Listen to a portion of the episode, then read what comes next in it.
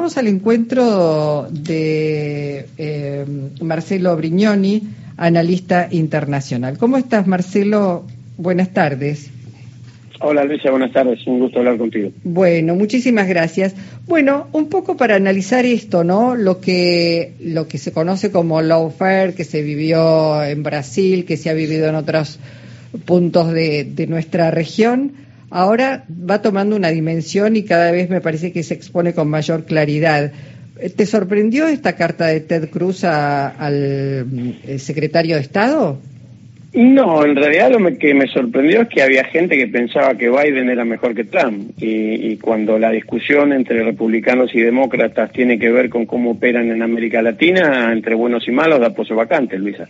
A mí me parece que, este tipo de situaciones debieran hacernos este, madurar en relación a, pensar tres o cuatro cuestiones. La primera de ellas es que el diseño institucional que tienen los estados latinoamericanos es un diseño institucional muy antiguo que viene de otros tiempos y esta idea de que digamos, el Poder Judicial puede permanecer absolutamente ajeno al análisis de la voluntad popular y puede permanecer este, como la última institución monárquica con mandatos de por vida, me parece que debiera ser revisado. Si algo tendría que sacar como conclusión de estos procesos que está viviendo nuestra región, es que nosotros debiéramos plantear reformas constitucionales que indicaran que del mismo modo que el Poder Legislativo y el Poder Ejecutivo están al arbitrio de la voluntad popular y de su elección democrática y liberal, eh, también debiera ser así con el Poder Judicial. No hay ninguna razón para que el Poder Judicial tenga otro formato, salvo que el Poder Judicial esté pensado como el reaseguro de los sectores minoritarios para la defensa de sus intereses que si esto fuese el concepto, claramente es un concepto intrínsecamente antidemocrático. Ahora, Marcelo, eh, yo te escucho y pensaba, este gobierno, quizás desde mi punto de vista, tibiamente intentó una modificación. Lo intentó en su momento Cristina Fernández de Kirchner, una reforma del Poder Judicial, y ahora el presidente Alberto Fernández. Y hay sectores de, la política, ya no digo ni siquiera del Poder Judicial, eh, que se han opuesto férreamente. No, no pudieron avanzar en esas reformas eh, ni, ni, pensar ahora en una, eh, no en una reforma constitucional, en otra constitución. Miremos lo que está pasando en Chile de pronto, ¿no? Mira, yo soy de los que cree que digamos, el, insumo principal de la política es la voluntad. Si uno analizara este, las situaciones de coyunturas históricas a partir de hipotéticas correlaciones de fuerzas desfavorables, este San Martín todavía estaría en España eh, y nosotros seguiremos siendo una colonia española, el peronismo no hubiera existido, tampoco la constitución del 49, ni Néstor Kirchner hubiera tardado una semana en eyectar de la Corte Suprema a los miembros de la mayoría automática que venían con Menem. Yo me parece que entre las, digamos, las conclusiones de procesos como este hay que tener una profunda mirada autocrítica. No me parece que nosotros podamos explicar todo en base a grandes conspiraciones internacionales o en base a correlaciones de fuerza desfavorables sin asumir errores propios de envergadura y sin asumir este, actitudes políticas este, demasiado acomodaticias para autodefinirse como transformadoras. Es decir, lo que está planteando es que se requiere de una conducción más firme para avanzar, quizás como hizo Néstor en su momento, para avanzar eh, en una reforma real y profunda de la justicia a mí me parece que claramente digamos, constituir poder popular es mucho más difícil que conservar la desigualdad. Eh, todo aquel que se plantea un compromiso con la construcción del poder popular se enfrenta a una serie de dificultades que tiene que asumir como propias en el momento de hacerlo. Esto es como subirse un alto a 180 kilómetros por hora y asustarse del peligro que esto conlleva.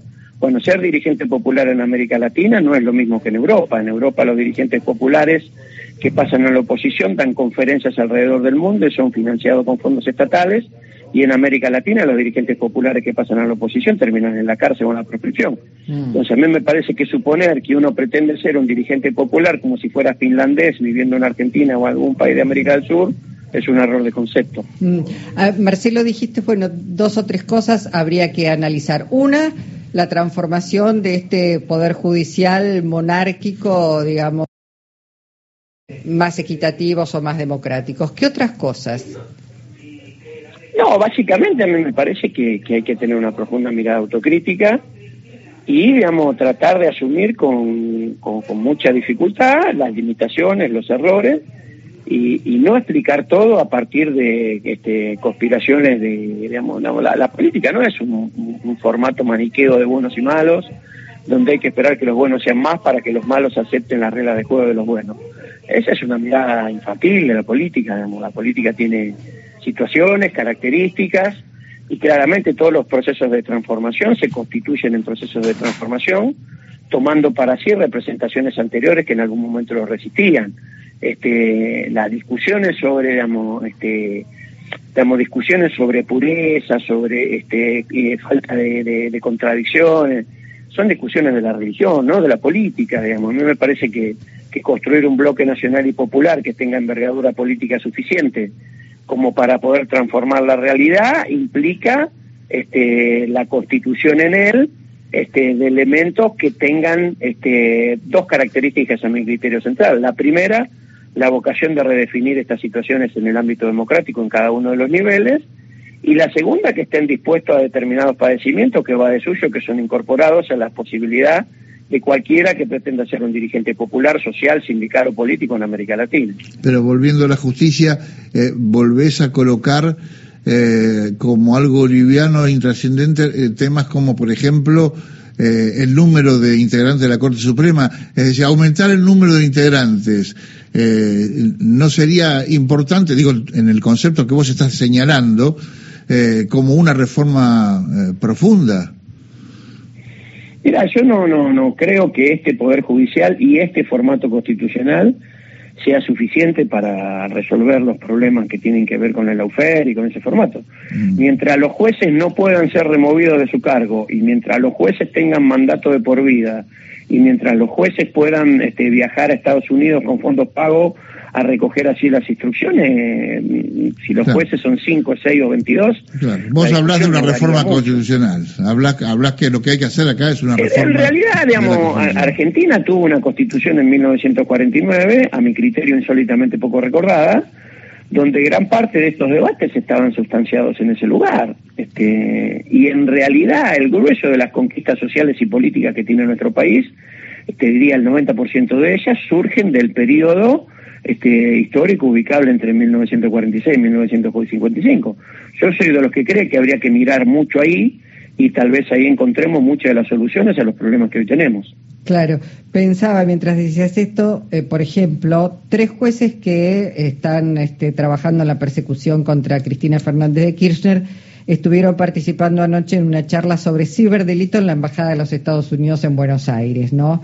Eh, hay que cambiar este poder judicial, sobre todo porque digo, te pueden invitar, vos podés resistirte a ir a... Primero yo creo que además habría que explicar por qué dirigentes del campo popular van a cenar en la Embajada de Estados Unidos, no solo estos jueces que vos mencionás, sino muchísimas otras personas. Este, Entonces, que uno vaya este, a pedir instrucciones a la Embajada norteamericana y que a su vez pretenda autodefinirse como dirigente del campo popular, a mí me resulta complejo de entender, pero a lo mejor es porque me falta información y trayectoria. Bueno, la, la estructura judicial desde siempre va a la Embajada de Estados Unidos, es decir, es, una Pero a mí me parece que, es una simplificación, digamos, o sea, la estructura eh, judicial surge de una estructura política que la, que la puso y la institución en ese lugar.